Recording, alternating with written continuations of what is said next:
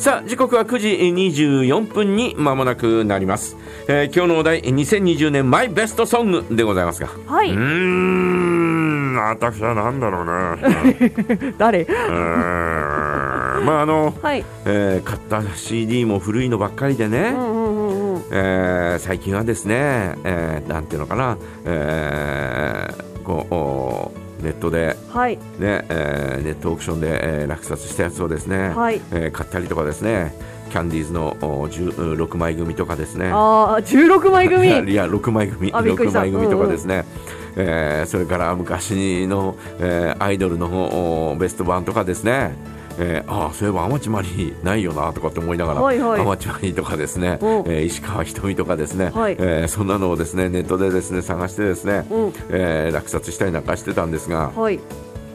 えーツイストのおライブっていうライブ版っていうのが昔あったんですよ。うんツイストっていうのは世良正則がいたあグループなあバンドなんですが、はい。えーこのおライブ版をですね買ってですねう、んうん。いやー懐かしいなとかって思いながら、えー聞いてたりなんかするんですがはい。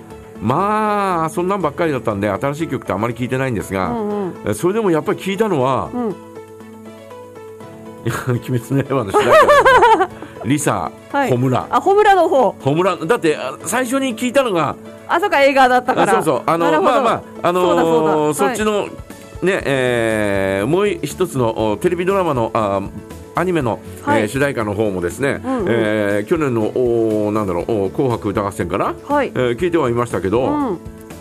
でもやっぱり、えー、ホムラの方があー自分の中には先に来たっていう印象がうんアニメとお連動しての最初に来たのはホムラの方なんだよね。はい。でその後に、えーこうお全巻見たというのが、うんうんうん。あー DVD だったんで、はい。あもうホムラかなとかって、えー思って、えーあーなるほど。ホムラにホムラにしました。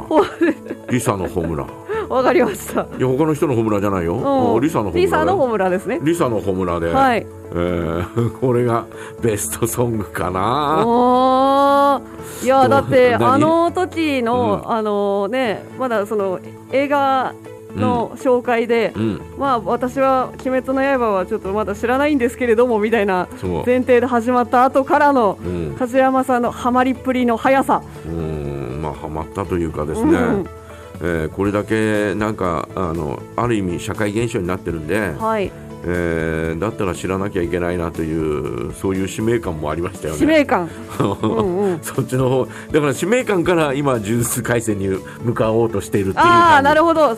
それもあるかもしれないだって我々世代ってさ、うんうん。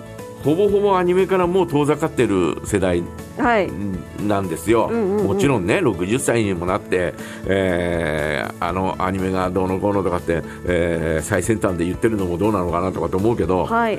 えーでもこれだけ社会現象になると、うある意味社会現象だから、はい。えーえー映画好きの私としてはですね、うん。えー、配集ナンバーワンになろうかというある意味いやなんていうのかな映画の歴史を変えようとしている、はい。この作品について、うんうん。やっぱり知らなきゃいかんなというふうに思いましたよね。うんなもんですから、うんえーそういう意味でホムラっていう感じかなというふうに思います。はい、ということで梶山さんの選んだ曲は「ホムラ」でございました、うん。リサの「ホムラうん」はい。ということでじゃあこの後お届けいたします、はい。それではですねおおおお。あそれではですねじゃないですね。なんですか、ちょっと私がページを飛ばしていました、うん。えーということでじゃあ梶山さんの今年のマイスベストッとスッとかけろよ。スッとかけます。はい。リサの「ホムラ」です